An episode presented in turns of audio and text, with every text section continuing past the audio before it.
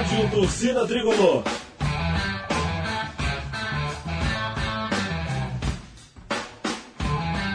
Rock Flu.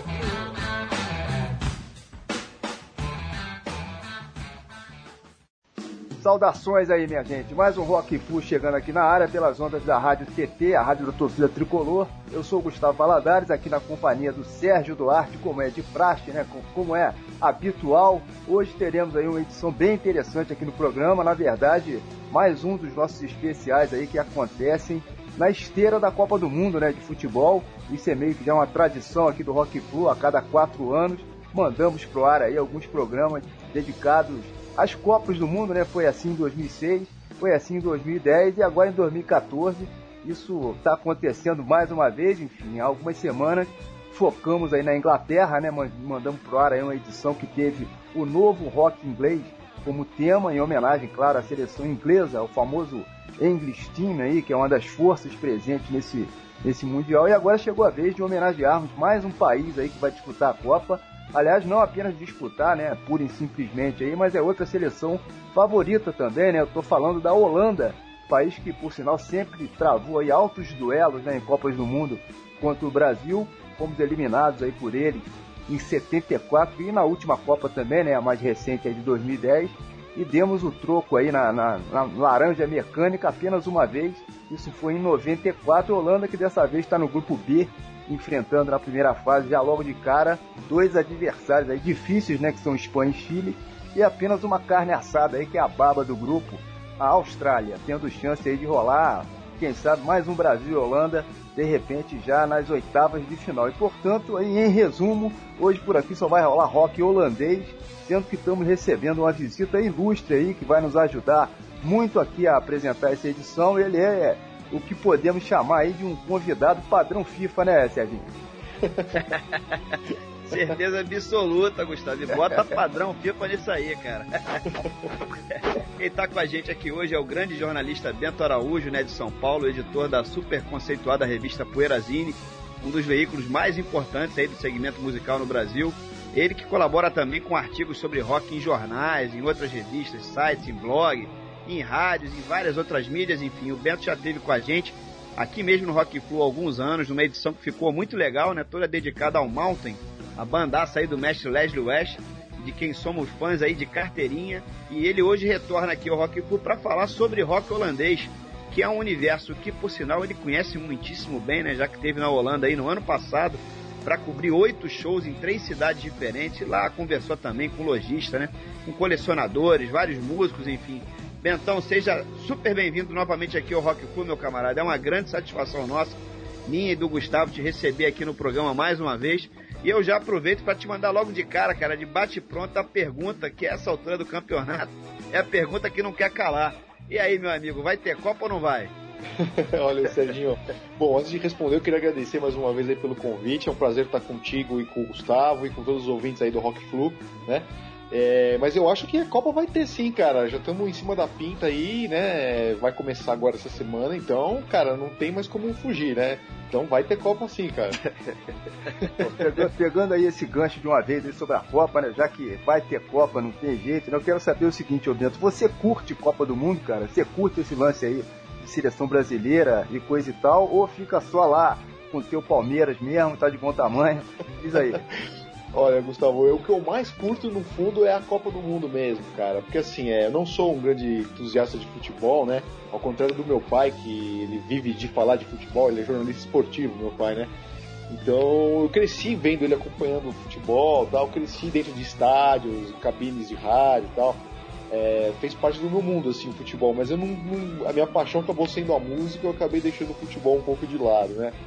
Mas, assim, a Copa do Mundo é uma coisa que eu gosto bastante, inclusive eu já estou me programando aqui para assistir é, o maior número de jogos possível, assim, porque é uma coisa que me fascina, assim, é a Copa do Mundo. É, e, e, a gringalhada já tá toda chegando aí também, né, cara? Isso é muito legal. Ah, já. Não só os times, como também é, os torcedores. Exatamente, né? pois é. O Bento, a gente tava brincando aí com, essa história do vai ter Copa ou não vai, enfim, mas acaba que o assunto é sério, né, cara? A gente espera que assim que a bola role, né, o clima em geral mude no país inteiro, né? Não é porque que a gente não queira um país melhor, enfim, é claro que todo mundo quer isso, né? Todo brasileiro quer isso. Mas a gente quer um Brasil de primeiro mundo, só que junto com a Copa, né? De preferência, né? Você que mora em São Paulo, cara, como é que você tá vendo isso aí, né? O, afinal de contas, São Paulo é o centro nervoso do país. É a cidade onde, teoricamente, vai, iriam rolar, né? Vão rolar o maior número de protestos. Aqui no Rio, cara, eu tô sentindo que a coisa deu uma acalmada, né? Eu, acho que quando a bola começar a rolar, vai. Acho que vão rolar os protestos, mas não, não vão ser tão fortes quanto no ano passado. O que, que você tá achando por aí São Paulo? É, então, o clima tá bem tenso aqui essa semana em São Paulo, né? Mais por conta da greve dos metrô, do metrô, né? Que parou a cidade, né? Já estamos aí com. São cinco dias de greve, né? Uhum. Então você imagina uma, uma cidade do tamanho de São Paulo com, com o que tem de gente aqui sem metrô há cinco dias, né? O caos que tá isso aqui, né? Então, aí, a, a Copa tá para começar e tá todo mundo meio assim, é, apreensivo demais, né? Com essa história toda eu acho que vão rolar assim alguns protestos e isso vai ser inevitável, né? Mas eu também espero que seja uma coisa mais assim, mais é, uma coisa mais pacífica mesmo, né? Não tenha tanta violência e tal. Porque, sei lá, o mundo inteiro vai estar olhando aqui pro Brasil, né? Pra, pra, pra nossa organização aí, né? Pois é. Vamos ver o que vai dar. é, e principalmente, pô, se, se o Brasil acabar não passando de fase aí, acho que o bicho pega mais ainda, né? Pô, é, pra, verdade. É, pra o pessoal ficar mais calmo aí. Vamos deixar o assunto Copa do Mundo um pouquinho de lado aqui, né? Com protesto, sem protesto, enfim, é hora de começar a detonar um rock and roll por aqui, que é pra já entrar no, de sola no assunto principal do programa de hoje, né? Que é o rock holandês, tá falado? Ou mais especificamente o rock holandês considerado clássico, né? Lá dos anos 60 e 70, que é o foco do que é publicado lá na revista Poeirazine pelo Bento Araújo. Bom, então é isso aí. Daqui a pouco a gente retoma o papo por aqui. Só na caixa.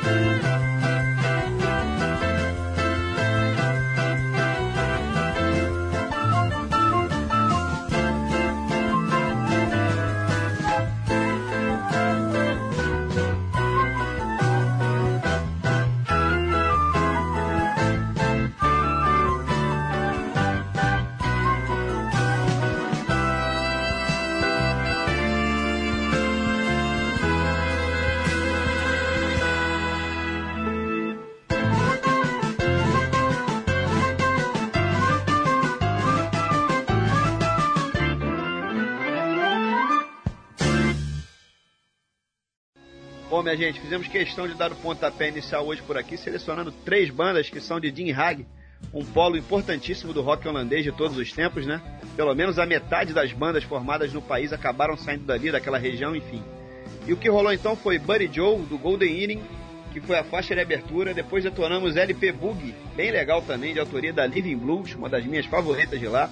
Fechando então com um Apocalipse, de uma banda chamada Panteon, que talvez seja aí a menos famosa desse trio, né? Mas que, como vimos aí, manda super bem.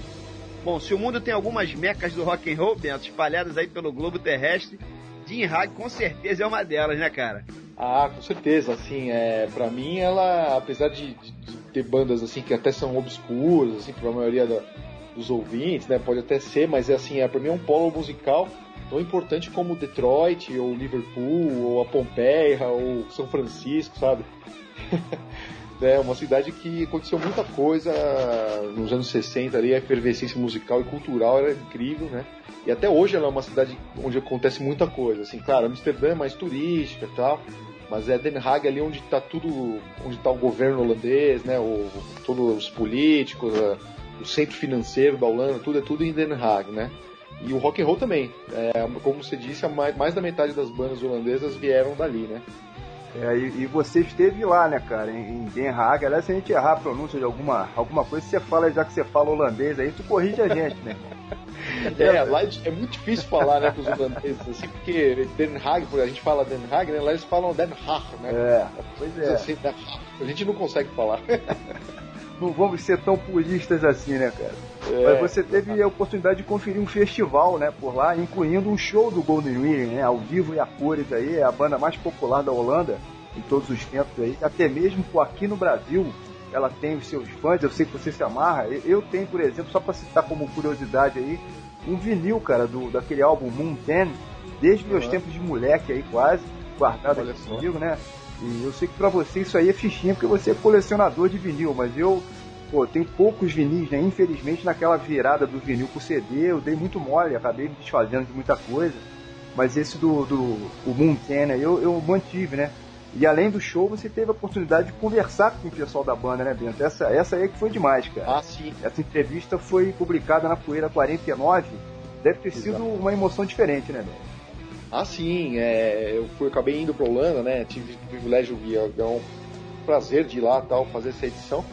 E acabei indo assistir o Golden Earring, que era um sonho meu, né? Sair do Brasil para assisti-los, porque é uma banda que raramente toca, inclusive em outros países europeus ali, né? Eles só fazem a Holanda e Alemanha, Bélgica, países vizinhos, assim, né?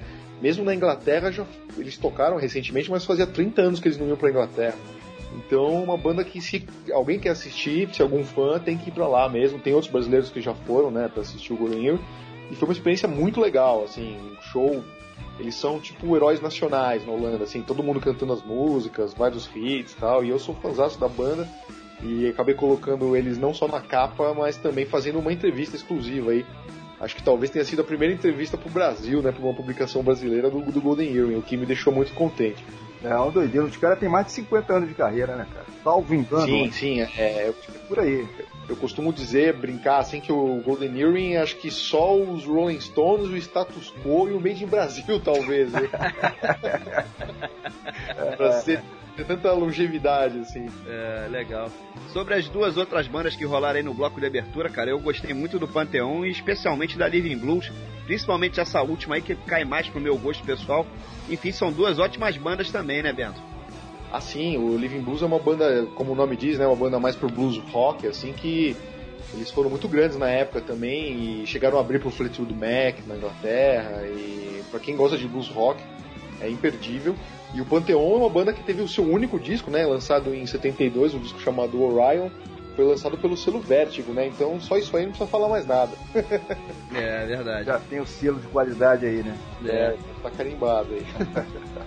Bom, falamos agora há pouco sobre o polo musical de Dean Reg, né, que realmente é importantíssimo, mas tem outra região marcante também para o rock e para a música em geral na Holanda, né, que é a capital, né, Amsterdã, que produziu e produz muita banda boa, né, e talvez o maior exemplo que eu posso citar aqui seja o Focus, né? Bandaça de progressivo que é famosa no mundo inteiro até hoje. Eu adoro o Focus, eu sou suspeito para falar. É, aliás, é, é a banda que vai abrir o segundo bloco de música aqui de hoje, né? Falar o que do Focus, né, Bento? Você teve a oportunidade de assistir esses caras por lá também, né?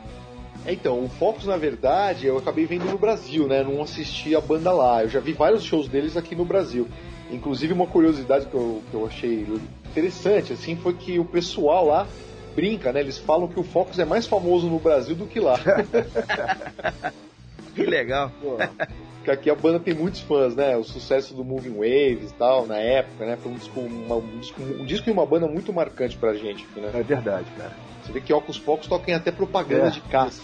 Exato. É, é, verdade. Eu tive, eu, tive, eu tive o prazer de ver o, o, o, o Diz Van Leer esse ano. Eu não fui no show do Focus esse ano, já tinha visto outras vezes. Eu fui ver ele solo, ele e o guitarrista do Focus, numa segunda-feira à noite, é, é, numa é o bar do Tom, né? Uma churrascaria, é uma armadilha para gringo aqui no Rio de Janeiro. e os caras estão abrindo esse espaço lá segunda-feira para show de progressivo. Olha só. E botaram lá e foi sensacional. Ele tocou jazz, ele tocou a versão de Alton Lip sensacional. Parava para bater papo com o público e devia ter umas 150 pessoas. Isso numa segunda-feira à noite, sem divulgação nenhuma, pra você ver realmente a força do Focus, né? É, não, e eles são músicos excelentes, né? Músicos assim com uma bagagem erudita e tal. É, o Tyson Lear e o Ian Ackerman, que infelizmente já não tá mais na banda há anos, mas são dois caras assim que e o próprio baterista também, né? O Pierre Vanderlinde e tal, tudo monstro, assim, dos seus instrumentos, né? É, é eu, o Fox esteve, esteve em São Paulo aí no início do ano, não foi? Março ou abril agora? Sim, é, sim. Estão sempre por aí, né, cara? É, estão sempre por aí. Inclusive o Tyson Van fez um show acústico também, só ele aqui. Também foi bacana. Foi no Café da Mata. Ah, legal.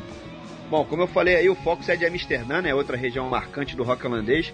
E as outras duas bandas que vão fazer companhia ao Focus, então, no próximo bloco, são a Cargo e a The Outsiders, que também surgiram em Amsterdã. E eu sei que, principalmente essa última aí, Bento, a Outsiders, é uma das tuas favoritas aí do rock holandês, né? Ah, é, cara. Nossa, eu acho uma banda, assim, fantástica, o Outsiders, né? Principalmente o líder deles, que era o Wally Tax, que ele tem até alguns discos solos bem legais também, que eu consegui achar lá nessa minha viagem. Fiquei impressionado com a qualidade dos discos solo dele também. Mas a banda é fantástica, né? O disco CQ que se escreve CQ, né? É, é uma é. obra-prima do rock dos anos 60, assim, do rock psicodélico, o rock mais vanguardista, assim. É uma banda que infelizmente não é tão famosa hoje em dia, tal, mas é, os críticos de música lá fora consideram até talvez a melhor banda de rock não nascida num país de língua inglesa, né? É, tem essa, tem essa. E tem o, a capa também do álbum sensacional, né, cara? Eu é, deve valer uma é. fortuna aí. Você tem esse vinil, cara? Não, esse não, original, é. putz, é quase impossível de achar, viu, cara? É, deve valer uma grana, né, cara? O relançamento dá pra achar, mas a versão original, nossa, é quase impossível. É. Beleza. Bom, hora de chamar então esse segundo bloco. Ô Bento, vamos pedir a você que anuncie, cara, as próximas atrações, nessa que é, é uma das tradições mais antigas aqui do Rock Flu, né? Convidado que vem aqui vira meio que DJ. Vai lá, respira fundo e manda bala aí. Bom, então vamos lá, vamos para esse segundo bloco. A gente vai ouvir Haren Scaring dos Focus, é, Crosstalking do Cargo e a música que essa é difícil de pronunciar, hein? Deve ser Sha do The Outsiders. Vamos lá. Thank you.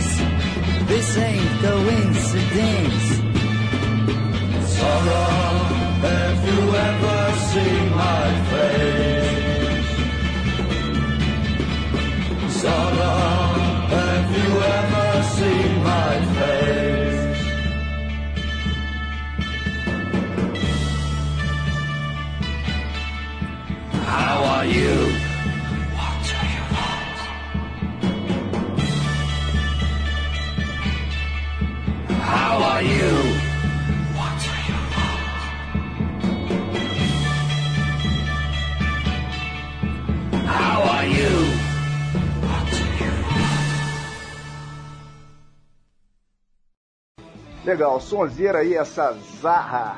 Zarra, acho que o nome ficou mais chique, hein? O Bento falou que era. Como é que você falou, Bento? Nossa, é difícil, hein? Eu, eu, eu, Isso. É, a sua pronúncia tá mais holandesa, digamos assim. Então foi essa faixa aí que fechou esse bloco, né? A faixa da Outsider, pescada de um álbum deles, de, de 68, chamado CQ, conforme o Bento falou. E tem também um lance que você comentou na revista, cara, que eles nunca gravaram uma única cover, né? Isso é muito raro, né, bicho? É, isso é muito raro, principalmente se tratando de bandas dos anos 60, né? É, todo mundo que começa essa brincadeira de ser músico começa detonando aí, né? Um covers clássicos, então homenageando as influências. E esses caras aí já mandaram a Vera, né? É, nossa, dá pra contar nos dedos, viu, Gustavo? As bandas que não, não- não gravaram muitas covers ou nenhuma cover, né? Eu posso que eu me lembro, assim, eu cito também o Buffalo Springfield e o Velvet Underground, né? É, bem lembrado. Mas, ô Bento, no período que você teve lá na Holanda, cara, você teve oportunidade de assistir outras bandas, né? Outros shows. Não foram apenas bandas holandesas, né? Você viu, por exemplo, o show do Iron Maiden, né? Um da Pat Smith. Viu o Mori Blues, o Black Crow, sem falar numa apresentação do Vandergraaf Generator, que deve ter sido uma coisa incrível, né, cara? Comenta aí com a gente o que, que, que você viu por- por- de mais marcante por lá dessa turma toda. Ah, foi foram demais esses shows, assim, cara, porque o Vandergraaf foi justamente o primeiro show que eu vi, né? Então eu saí aqui de São Paulo num domingo à noite, você imagina, né? Peguei o avião, peguei um voo, cruzei o Atlântico, cheguei lá numa segunda-feira à tarde, né? No horário deles lá. Foi o tempo de ir pro hotel, é, deixar a mala, assim, e ir pro show. Eu fui a pé, né? Eu tava. Eu fiquei bem próximo ali do local do show, que é um local que se chama Melkweg, que é muito bacana. É um dos lugares clássicos para se assistir show lá em Amsterdã. E, putz, na hora eu cheguei e começou o show do Vandergraaf, assim. Então foi uma experiência incrível. Você sair aqui do Brasil, entrar no avião e já cair direto num show do Vandergraaf Generator, assim, que foi fantástico e um local, um local super pequeno e agradável, né? Deu pra ficar na cara ali deles. Pô, maneiro, né? E ver o Peter Hamill, assim, de frente, cantando daquela maneira ainda, ainda tão poderosa, né? Tão intensa, assim. Foi uma experiência incrível, cara. É, eu não, você, você falou qual foi a casa em, em que eles tocaram lá? Chama Melkweg. É, eu não sei se é esse nome aí, um, um amigo nosso, meu de Serginho, Vitor Diniz, que, que é do Pop Mix, lá do, do portal Wall, é, ele, ele esteve lá em Amsterdã e viu um show, eu não sei se foi nessa casa aí, que era uma única entrada com dois teatros. Olha, É, é, só, foi uma coisa demais, assim, que os públicos, né, dos dois shows entrando juntos e lá dentro, como se fosse sala de cinema, né? Sim, Pô, demais. sim. Depois que o som de um não, não atrapalhava o outro, tratamento É. acústico top de linha, ele ficou, ele ficou impressionado como é que como é que existe esse tipo de coisa, né, cara? É, o colega é tipo um complexo cultural, assim, lá, né? Tem, rolam também umas exposições, tem um bar, assim, algumas salas. É muito bacana, assim, é muito bem feito, muito bem bolado e o som realmente é perfeito. É, eu vou. Você, você viu o Iron Maiden, né, lá, lá na Holanda, né, cara? E tem um episódio super engraçado aí que você citou na revista, né, no final da apresentação. É, o lance deles terem jogado uma bandeira no palco, né, lá pro, pro Nico McBrain. Ele que meio que sem ver o que era, abriu, mo- mostrou pro público, só que era a bandeira da Argentina, né? Todo mundo começou a vaiar lá. E aí o Nico largou rápido a bandeira, lá começou a gritar que, que não era dele, né? It's not mine e tal. É, E eu fico pensando aqui o seguinte, pra te jogar uma pilha aí, resgatar o tema Copa do Mundo, será que esse episódio aí já não era um presságio aí pra, pra Copa do Mundo desse não? Um palpite, né, cara, sobre quem vai levantar a taça aí. é, cara. Se der Argentina aqui dentro, vai ser uma loucura. A culpa é do, do nosso amigo Nico McBrain aí. Nossa, é, espero que não seja, né? Espero que tenha sido só uma coisa ali que aconteceu no show, assim, né? Que não tem a ver com futebol. Mas isso deve ter sido engraçado, né, cara? Nossa, foi incrível, porque eu falei, pô, não é só o brasileiro e chileno que odeia a Argentina, né? Os holandeses. É, É universal. pô, eles têm aquela Copa de 78, né, cara, que, que decidiu na Argentina, de repente é, vem daí, né, a rivalidade. pode Aí, ser né? mas, é, mas é um sentimento universal, Gustavo. Odiar os argentinos é universal o negócio. Mas, mas eu tô brincando, é que eu tô, tô fazendo piada em cima disso e tal, mas eu gosto muito da Argentina, inclusive do rock argentino, pra mim é um dos meus favoritos do mundo inteiro, assim. É, É, né? a gente também, pô, a gente joga essa pilha aí. Los hermanos mandam bem pra caramba no rock and roll, né? Tem toda, tem toda a razão, tem toda a razão. Aproveitar e mandar um abração aí pro Rafaelo Salles, né? A gente acabou de fazer um especial sobre o Iron Maiden, né? Ele que é o vocalista aí da Brazilian Maiden, né? Sensacional banda aqui do Rio de Janeiro. Bom, minha gente, hora de listar aqui as bandas que vão fazer parte aí da próxima sequência. O sinal vem uma sequência poderosa por aí com três bandaças. A Kayak, a Cosmic Dealer e a Solution, que tem suas origens em outras cidades que não Den Haag e Amsterdã. Afinal, o rock holandês não está de maneira nenhuma restrito a esses dois polos, né? A Kayak é de uma cidade chamada Hetgoy, Hetgui. Depois o Bento me corrige aí. Eu me amarrei no som desses caras, confesso que eu não conhecia a banda, nunca tinha escutado falar antes de ler a matéria, né? Sobre o rock holandês na Poeirazine. Uma sonzeira realmente aí do Kayak, né, Bento? É, o Kayak é uma das bandas que o meu amigo o Sérgio Alpendre, que faz aqui o PoeiraCast comigo, né, o podcast da Poeirazine, ele é fãzaço de. Eu acho que ele é o cara, o maior conhecedor vivo de Kayak, eu acho que é sério. Mas é um- uma sonzeira realmente, né, cara? Muito bom. É, é uma banda que tem umas melodias muito bonitas, né? É uma banda bem única dentro da cena progressiva holandesa, assim. Beleza. Bom, na sequência aí do, do Kayak, vão rolar duas outras bandas também muito interessantes aí. Conforme o, o, o Serginho citou, a Cosmic Dealer é da cidade de Dordrecht e a Solution, né, a banda de Groningen, que é onde eu vou citar como curiosidade aí, o ponta direita da seleção da Holanda.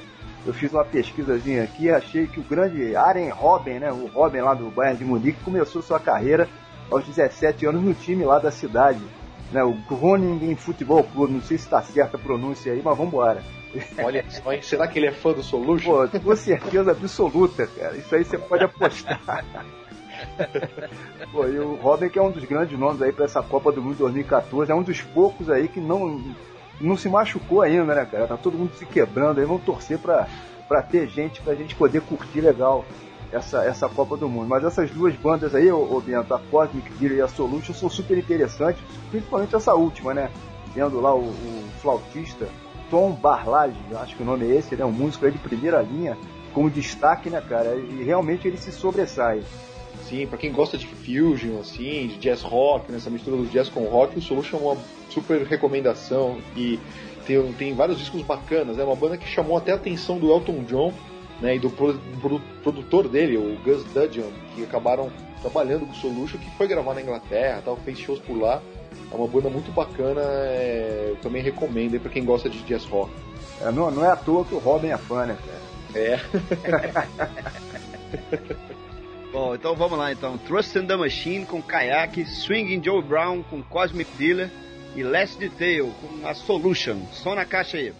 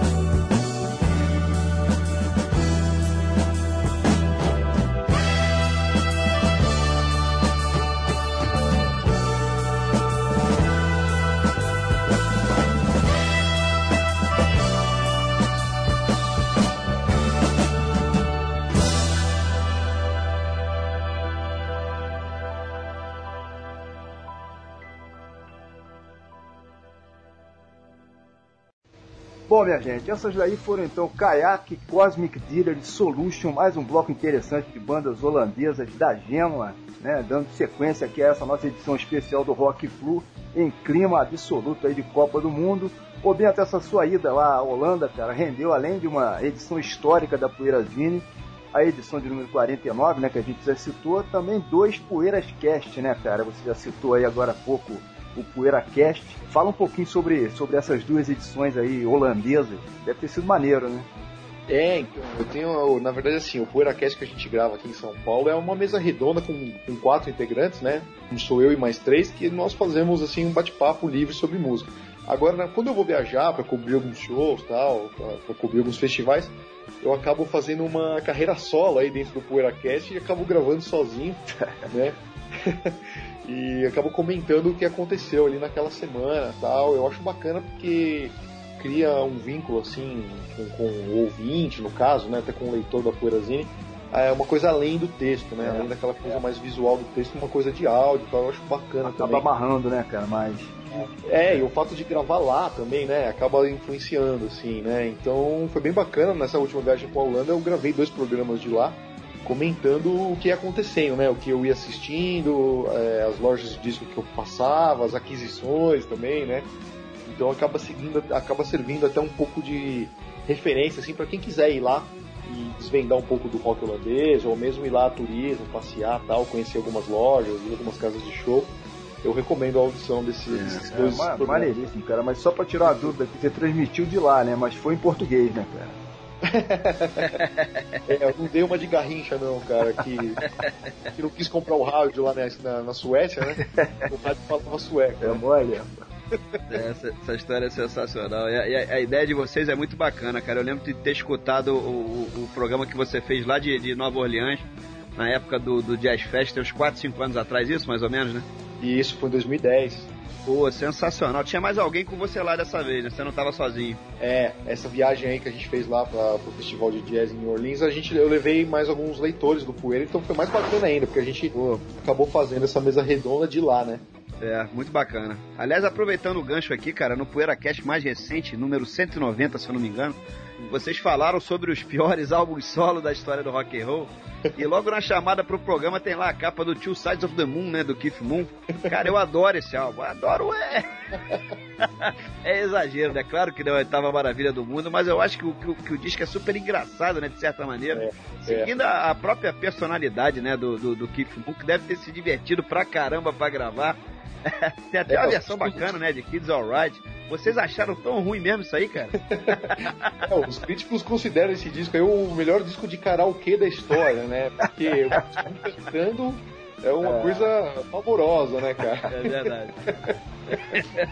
Ele é um excelente baterista, mas como vocalista, meu Deus do céu, né, cara? Mas, mas, mas é legal essa faceta cômica mesmo. É um disco pra não é. ser levado a sério, né? Exatamente. Então eu, é. eu também gosto desse álbum, né? Eu, eu, eu considero ele um dos piores mesmo, assim, dos discos solos de um músico. Mas por um lado eu gosto, é que nem The Shacks, por exemplo, assim, é tão ruim que é bom, né? é, se melhorar estraga, né? Mais ou menos por aí. Vocês imaginam o que, que o Kiss Moon não se divertiu nesse, nessa gravação aí, né? Pô, imagina. Nossa, é. Putz, cara, a, a, gravação era só um pretexto, né? Exato. Bom, a gente falou aí em Poeirazine, né? Eu, eu recebi meu exemplar aí de assinante na semana passada, foi quarta ou quinta-feira a, a, edição mais, mais recente. Eu confesso que ainda não li, eu viajei no final de semana, uhum. mas ela tá aqui, cara, na, na cabeceira, só aguardando o momento para ser devidamente degustada, o, o Bento. Mas adianta pra gente aí, cara, quais são os destaques aí desse número 54? A capa, cara, tá top. Aliás, é legal a gente deixar aqui é, em caráter público, né, Gustavo, que você acho que é o meu, o meu assinante que mais assim já, já garantiu assinatura por anos e é anos. É verdade, né? cara. Gustavo ele chega e fala, pô, quanto custa pra assinar por 10 anos, né? Por exemplo. Sensacional, cara. Muito bom. E contar com essa confiança, viu, Gustavo? Não, muita gente não sabe o dia de amanhã. Eu sei o dia de amanhã. Eu vou receber a poeirazine, meu irmão. Não quero nem falar. Tudo pode acabar, mas a sua poeira vai chegar. Vai chegar. Então, é. Gustavo, mas falando até pro Serginho também, é, o que, que é nessa edição, bom, a capa é com o Lucifer's Friend, né? uma banda que eu gosto muito, é, cujo vocalista era o John Lawton, que depois passou pelo Uriah Heep e tal. Então eu fiz uma entrevista com ele, ele contou as histórias todas. A banda é alemã, né? Apesar dele ser inglês, a banda é alemã. E é uma banda, assim, crucial na história do heavy metal, né? Eu acho que é uma banda subestimada, né? A gente sempre acaba lembrando de outros grandes nomes do, do hard rock dos anos 70, mas o Lucifer's Friend nunca é muito lembrado. Então eu fiz questão de colocá-los na capa e fazer uma matéria bem extensa aí, comentando os discos, né? É uma banda que eu gosto muito, assim, acho uma banda muito acima da média, né? Então eles que estão na capa. Mas assim, dentro dessa edição da Poeira tem outros assuntos também. Tem uma matéria que eu fiz, uma entrevista que eu fiz com o Don Brewer, que é o baterista do Grand Funk Railroad, né? Até hoje, é uma banda que eu gosto muito. Então eu falei com ele por telefone, a entrevista está na íntegra nessa edição. Tem também rock nacional dos anos 60, que é os Canibais, a banda que virou Bango, depois, né, uma banda que era Jovem Guarda, depois virou psicodélica. Eu também gosto bastante. Tem um texto sobre o Robert Wyatt, né, um dos meus bateristas favoritos aí. Tem muita coisa bacana nessa edição da Pura, viu? Modéstia à parte, viu, pessoal? é legal. Como sempre, como sempre, Bento. Que legal que vocês gostam, muito contente. Ô Bento, agora fala um pouquinho pra gente, cara, sobre o Heavy Lero lá com o Gastão Moreira. Aquilo era maneiríssimo, fez um barulho danado aí via internet, né, entre o final do ano passado e o início desse ano, né, se eu não me engano. Por que parou, cara? Parou por quê? Olha, Gustavo, é, foi uma coisa muito bacana, assim, é, que a gente fez, né? O ano passado realmente a gente fez uma primeira temporada, né? Que a gente chama, foram 12 episódios no YouTube. Tem o canal lá, Heavy Lero, quem não assistiu ainda quiser conferir, tá lá. Os programas estão todos no ar. Mas, assim, essa primeira temporada a gente bancou do bolso, né? É, era eu, Gastão Moreira e o Edgar Piccoli, né? Dois ex-VJs da MTV. E nós bancamos do bolso, na raça mesmo, era uma coisa bem poeirazinha, assim, bem fanzine, né? De fazer por amor à causa, assim. E jogamos lá no YouTube para ver o que dava, né? E agora, pra segunda temporada, pra gente voltar ativa aí, precisa de um patrocínio, né? Precisa de alguém que se interesse aí para estar tá bancando isso. Então por isso que a gente está parado, porque estamos em busca de um patrocinador.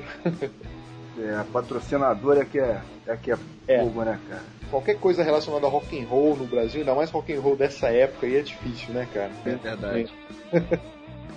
Beleza, bom, a faixa que abre o próximo bloco é a Scars on the Eagle, que é a autoria de uma banda que nas últimas semanas, pô, não sai do meu player chamada Fint, desde que a gente recebeu aqui no programa o guitarrista Jones Jr., né, ex-membro do, do Quaterna Hacking, e hoje tem uma outra bandaça também chamada Index. A gente fez um especial de, de prog com ele, ficou super legal. Desde então, já tem uns dois meses eu tenho escutado prog direto e o Fint aí bateu super bem. Essa, por é, é mais uma banda que tem origem lá em Den Haag, né, cara?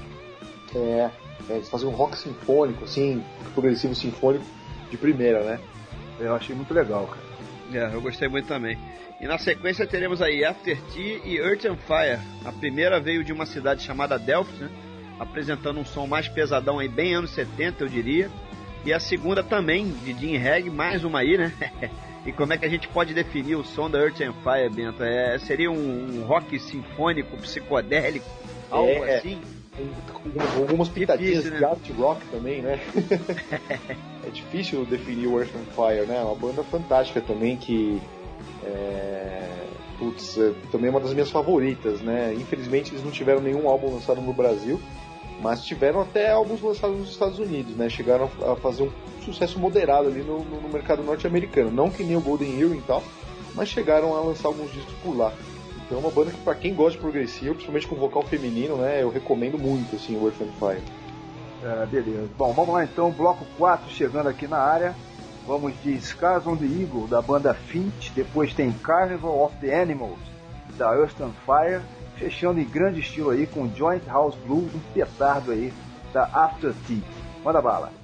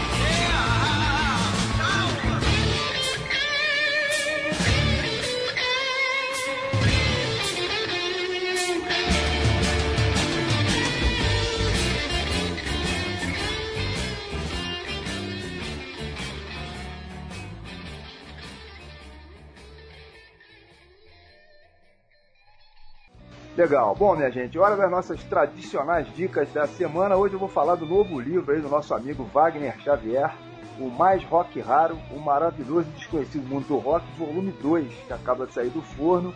Está quente ainda, né? Saiu do forno essa semana. Livro que é uma sequência aí com mais rock raro, né? Resenhando álbuns de bandas pouco conhecidas de várias partes do mundo, como ele já havia feito, né? Por sinal aí no livro anterior. É uma obra obrigatória para todo fã de rock para todo fã de boa música que queira mergulhar nesse universo fantástico das bandas que não sejam é, as chamadas mainstream. Enfim, quem se interessar pode procurar o livro ou então fazer o contato direto aí com o próprio Wagner, né, através do e-mail contato arroba rockraro.com.br. Esses livros do, do Wagner tinham que tinham que estar até na cesta básica, né, o, Bento? Arroz, feijão, bife, batata frita e rock raro, meu irmão. Acho que fechou, né? Nossa, com certeza, viu? Porque, putz, é muito bacana mesmo esse trabalho que o Wagner vem fazendo, segunda edição já, né? Ele que é um grande amigão meu, assim, conversa muito sobre música, é, é, a coleção dele também é bem bacana. Putz, é, é muito legal ver que ele tá lançando aí, seguindo adiante nessa praia dos livros tal. Né? Uma coisa que faltava tanto aqui no Brasil, né? A gente ter material escrito em português sobre essas bandas aí tão obscuras, né? É, com um acabamento top, né, cara? É, papel couché, impressão de primeira, né? As capinhas, né? Bem, bem legal. Muito, muito maneiro. Muito, muito legal mesmo. Aproveitar para mandar aqui também um grande abraço aí pro Wagner, né? Estamos agendando aí outra entrevista com ele, né? Assim que for possível. E realmente o Rock Raro é um item de primeiríssima necessidade, como vocês disseram aí. Bom, eu já vou falar aqui sobre o seguinte: a minha dica também seguindo a literatura mais pra praia do futebol, mais especificamente do Fluminense, eu quero falar de um livro chamado Fluminense Seleção Brasileira, 1914-2014. Nós somos a história. Um livro absolutamente sensacional, foi lançado agora no, no último sábado lá no Fluminense, né, de autoria dos amigos aí do Daniel Cohen, o Heitor da Leitura e o Carlos Santoro. Um livro obrigatório aí para todo torcedor do Fluminense, não só para o torcedor do Fluminense, para quem se interessa sobre a história da seleção brasileira. O livro fala justamente sobre isso, né, sobre o início da seleção brasileira, como o Fluminense contribuiu ao longo da história, né, nesses 100 anos é, de seleção brasileira, como o Fluminense contribuiu pra, com, com a seleção brasileira. Imperdível, imperdível, imperdível. E a minha segunda dica, também literária na praia do rock and roll, é o, é o livro Histórias Secretas do Rock Brasileiro, do grande amigo e tricolor aí, Nélio Rodrigues, o Bento conhece também, né? Andou, andou resenhando também lá na Poeirazine, né? Um livro fundamental aí para entender um pouquinho do rock brasileiro nos anos 60, naquela, na, na, na, geração dos Mutantes e de muita banda do underground aqui do Rio de Janeiro que ficou. É, é, é, teve pouquíssima divulgação e que ele resgata. O Nélio faz um trabalho de pesquisa histórica sensacional. Bom, essas são as minhas duas dicas aí. E você, Bentão, o que, que você manda pra gente? Ó, você acabou roubando a minha dica, porque eu ia falar desse livro do Nerd. ah, pô, foi mal. Mas você reforça então, não tem problema. É, eu vou assinar embaixo aí essa dica, porque é muito bacana também. É um livro que eu também peguei agora recentemente. E o Nélio, como você falou, ele é colaborador da Poeirazine também, ele já escreveu várias sessões da, daquela sessão Arquivo Verde e Amarelo, né? Que a gente sempre traz uma banda nacional dessa época. E ninguém melhor que o Nélio para estar tá falando dessas bandas, para estar tá falando dessa geração aí do rock brasileiro, do rock carioca, né? Então, putz, muito bacana mesmo. É isso aí que eu também indico, as histórias do, do rock brasileiro. Beleza. Bom, já que, já que o papo aqui é sobre sugestões aí, dicas, então deixa eu encaixar mais uma aqui que eu acabei esquecendo de comentar, que aliás tem a ver com a Copa do Mundo. O Motorhead acaba de lançar uma camiseta em homenagem à, à Copa, né? Ela é amarela, tendo o símbolo da banda impresso na cor verde, né? E nas costas os dizeres aí Born to Lose, Live to Win, Brasil 2014. Um item altamente colecionável, sensacional aí, pode ser adquirido diretamente pelo site né, da, oficial do Motorhead. Quer dizer, se o Titio Leme está dizendo aí que vai ter Copa, acho que a essa altura não resta mais dúvida, né? Vai ter Copa mesmo, né, Serginho? Hein, Vento? Ah, se Deus falou, está falado. Né? Eu acho que agora ficou, ficou ruim aí para os Black Blocs, né? Perderam. Não, Leme, putz, o Leme com uma baforada do Malboro dele, ele derruba todos os black box. É. Aliás, aliás aproveitando o gancho aí, na minha opinião, acho que a música oficial da Copa do Mundo, né, que é, se não me engano, da Cláudia Leite, tem mais duas, duas outras, não sei realmente, o, é da Cláudia Leite que está envolvida aí, não sei se vocês concordam comigo, mas deveria ser Going to Brasil, do Motorhead, pô. Seria perfeito, rapaz, até, até com o show do Motorhead na cerimônia de abertura aí do evento, pô. É, ou se não, Sepultura também tocando, né? Fazendo uma versão Pô, aí de isso. Brasil. Eles que já gravaram o Orgasmatron, né? Ia ser legal uma banda brasileira tocando Motorhead na, na, na abertura da Não, Copa. e Going to Brasil tem tudo a ver, né, mesmo? Tudo a ver, pô. Isso aí. Bom, vou mandar mais uma dica então pra finalizar. Vou falar desse box aí do Led Zeppelin. Acaba de sair mais uma versão ré, ré, ré, ré, remasterizada dos álbuns do Led. Claro que tem alguns outtakes, né? Enfim, mas na minha opinião, nada que seja realmente relevante, né? Pelo menos a, não a ponto dessa caixa ter atingido aí, por exemplo, o top 20 de venda, tanto na Inglaterra como nos Estados Unidos, e tá se aproximando aí do top 10 rapidamente, está vendendo que nem água. Que coisa, né? Que força tem o, o Led Zeppelin, né? Mesmo sendo uma banda que não tá nativa há tantos anos, eh, eu ainda fico impressionado com a força do Led Zeppelin, né, Bento? Nossa, é um fenômeno, viu, é, Serginho? E, inclusive porque é, é, é, toda, eu acompanho o Led Zeppelin, assim, esses relançamentos, desde quando eles relançaram aquela caixa Remasters, né? Se eu não me engano, em 1990. Então teve aquela, teve aquela outra caixa com todos os discos de estúdio em 93. Pois é. É, agora, depois o Celebration Day, né? Putz, é incrível. Cada relançamento desse parece que o mundo da música aí para e é sacudido pela música do Led Zeppelin, mas eu acho que com razão, porque é uma banda fantástica, né? É, para mim é talvez a banda mais perfeita que já existiu assim no dentro do rock and roll seja o Led Zeppelin. Mas assim, eu tô sem dormir, cara. Eu já encomendei os três boxes, ainda não chegaram. É, eu sou tão fã assim que eu acabei comprando, né, no iTunes. Logo que no dia que saiu, eu já comprei o, o download pelo iTunes pra ouvir e tal. É como você disse, não é tu- tudo isso, né? Claro, mas não poderia ter, ter sido mais legal até. Mas o, o Jimmy Page eu gostei muito da sacada dele de querer lançar os discos extras, né? Mostrando as músicas num caráter ali ainda embrionário. É, assim. essa que foi a sacada, né? Desenvolvendo, não era nem tanto pela raridade, né? Foi mais nesse fato de mostrar aos fãs como eles trabalhavam nas músicas antes delas serem gravadas. Então isso eu achei muito bacana, assim. Então tô aí, tô guardando, contando segundos pra eu abrir meu box aí. Os meus boxes, né? Do Led Zeppelin. É, Led Zeppelin que agora começou uma, uma- meio uma briguinha aí, né? É, com declarações de Jimmy Page, do, do, do Robert Plant. O Jimmy Page quer ir pro, pro palco e o, o Plant não deixa, cara. É, então, mas eu tô do lado do Plant nessa É. aí, viu? Não, tudo bem, mas eu só digo que eu acho que o Page vai se dar mal nessa aí. É, o Jimmy Page, infelizmente, ele é, é um Já gênio, era, né? Ah, um gênio do instrumento, tudo, e da produção musical também, mas infelizmente na carreira solo dele ele deu mais cabeçada do que outra coisa, Claro, né? é. É, o Robert Plant tem uma carreira muito mais sólida que a dele, né? É uma coisa que isso aí acaba pesando na hora dessa volta ou não, né? Eu acho que o Page ficou muito preso ao próprio Led Zeppelin, né? Essa que é a verdade. Isso, exatamente. Penso que nem você, Gustavo. Por que, que ele né? não pega um outro vocalista e, e toca o barco?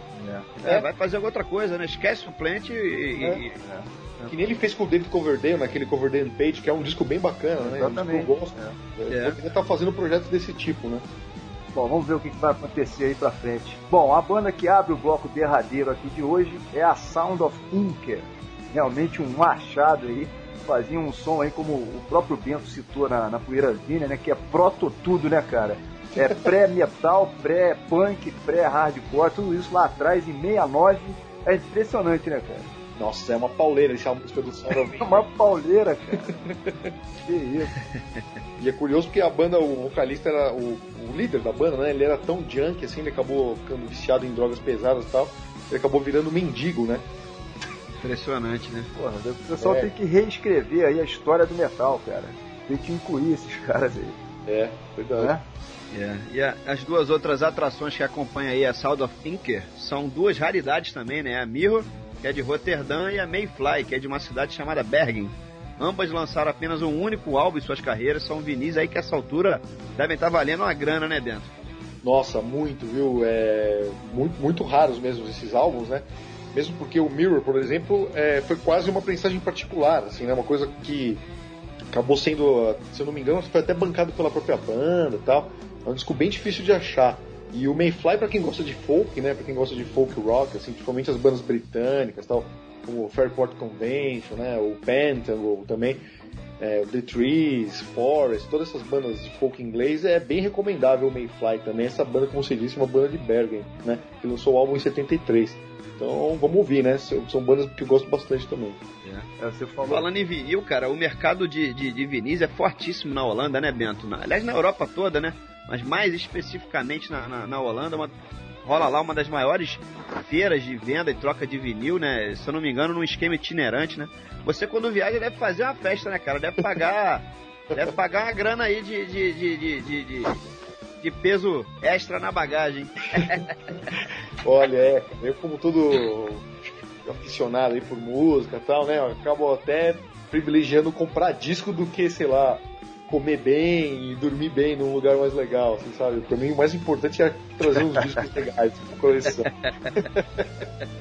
Não, mas isso faz parte, né, cara? Mas as lojas lá são fantásticas, assim, inclusive tive o prazer também de conhecer até alguns proprietários de lojas, né, que me deram várias dicas, a gente acabou saindo para jantar, conversar. É, muito bacana, lojas muito boas, preços muito legais, né? Discos em ótimas condições, assim, a prensagem holandesa também é uma prensagem que eu gosto. Tem gente que não gosta muito, mas eu gosto, aquela capa mais laminada dos LPs, né? E eu recomendo muito, assim, além dessas feiras que você falou, tem uma na cidade de Utrecht, por exemplo, que ela rola duas vezes por ano, é talvez a maior feira de vinil, vinil do mundo, né? Uma das. É, eu, eu já vi imagens aí na internet, é um negócio impressionante. É, você tem que ir lá e É. passar uma semana É. lá gastando o disco, né? Tem que morar lá, mora lá uma semana e depois volta. Acampa, né? Leva a barraca. E a vitrolinha, né? Opa, vai fazer o test drive aí na hora, tá vendo? É profissional, Serginho. Tenta, tenta é profissional nisso aí. Leva até a vitrolinha. Vitrolinha portátil, né? A pilha. É, bom, vamos lá então chamar mais som, mais boa música aqui. Bentão, meu camarada, vai sobrar pra ti mais uma vez, a gente vai te explorar mais um pouco. Anuncia mais esse bloco aqui pros ouvintes. A gente tem que aproveitar, né, Serginho? Convidado aqui de hoje, padrão FIFA aí, pô. Vai lá, Beto. Bom, vamos lá então. Vamos ouvir aí nesse bloco a faixa Train of Doomsday, do Sound of Winker. É, a faixa Dear Boy, do Mirror, né? Da banda Mirror. E o Blue Sofa, da banda Mayfly.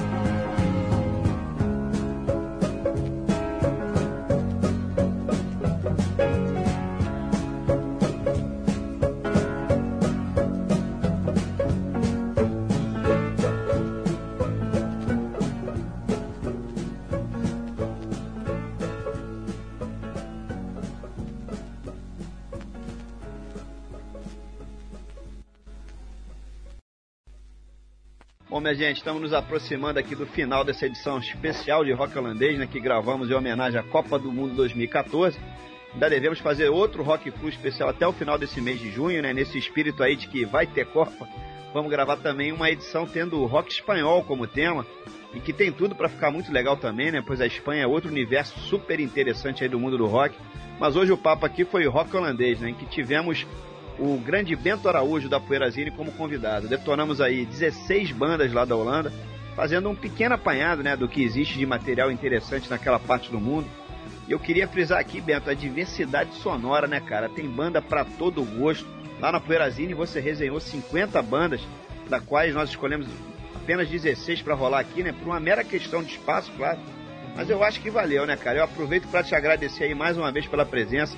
Show de bola, mais uma vez, cara, muito obrigado pela moral aí. Pô, imagina, obrigado vocês aí, Serginho, Gustavo, é um prazer estar aí de novo com vocês é, e, e tá mostrando, né, sons tão legais aí do país que muita gente pensa que nem tem rock and roll na Holanda, mas tem, tem muito rock and roll de qualidade, como se diz, para todos os gêneros e estilos aí. Então, muito bacana estar aqui com vocês.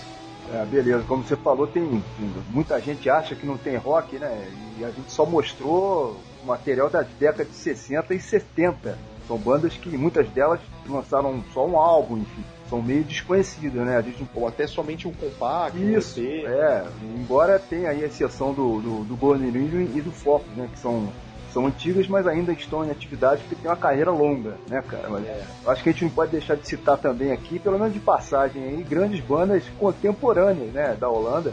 Eles continuam produzindo novas bandas, novos talentos. Assim, de primeira, estou tentando me lembrar aqui, me lembro muito do Julian Sais, que é um grande guitarrista de blues rock. A gente já, já tocou ele aqui bastante, né, Serginho? É, Tem a, verdade. tem a After Forever e a Épica, que são de metal sinfônico.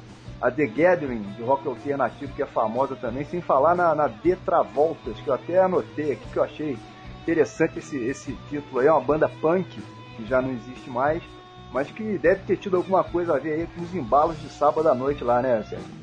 The Travoltas é dose, né? É, realmente, The Travoltas é um belíssimo nome. Bom, mas antes de fechar a cortina por aqui, passar a régua, ainda temos uma faixa saideira, né, como é de praxe. Vai rolar Desert of Almond, faixa da Dragonfly, banda psicodélica originária aí do final dos anos 60 em Amsterdã e que teve uma carreira curta, né, mas bem marcante. E como uma curiosidade extra aí pra gente comentar, que é a capa do único álbum deles, né, que trazia os músicos maquiados, mais ou menos ali no estilo Kiss ou Secos e Molhados, só com o detalhe, isso seis anos antes de aparecer o Kiss, né? Será, Bento, que o Gene Simons não pescou essa ideia aí dos caras? É, todo, mundo, todo mundo fica em cima dessa polêmica, né? Que o Kiss copiou os secos e molhados, É. ver quem copiou quem. Mas lá na Holanda, em 68, a Dragonfly aí, como vocês falaram, já estava lançando um EP, né? Com, com o rosto deles ali, uma foto com cada um com o seu rosto pintado. E tem um deles que tem a pintura ali muito parecida, inclusive com a do Peter Chris, que era o baterista do Kiss, né? Exatamente, cara. Então nessa história aí, tanto o Kiss quanto os Secos e Molhados são culpados, né, cara? É, eu acho que hoje em dia todo mundo brinca, né? Que fala que os alemães estão sempre na frente, né? Da economia e tal, europeia e tal. Nessa época aí, no termos de rock and roll, acho que a Holanda tava na frente de todo mundo, viu? É, mais ou menos por aí. Bom, minha gente, é isso aí. Estamos encerrando os trabalhos por aqui hoje, prometendo retornar daqui a duas semanas com mais um Rock Flu novinho em folha. Hoje homenageamos aí a cena rock and roll na Holanda, com um programa especial, tendo como set aí o Dutch Rock, produzido nos anos 60 e 70, época em que no futebol a Holanda assombrava o mundo, né, com o tal lá do carrossel holandês, né, do Cruyff, do Neskins e companhia limitada, time que marcou muito a minha geração. Enfim, depois vieram aí Bullet e Van Basten, né? Que são mais conhecidos pela essa galera mais nova aí. Hoje temos aí o já citado Robin, né? Fã lá da Solution. E o, e o nosso amigo Van Persie também, que eu acho um jogadoraço decisivo aí.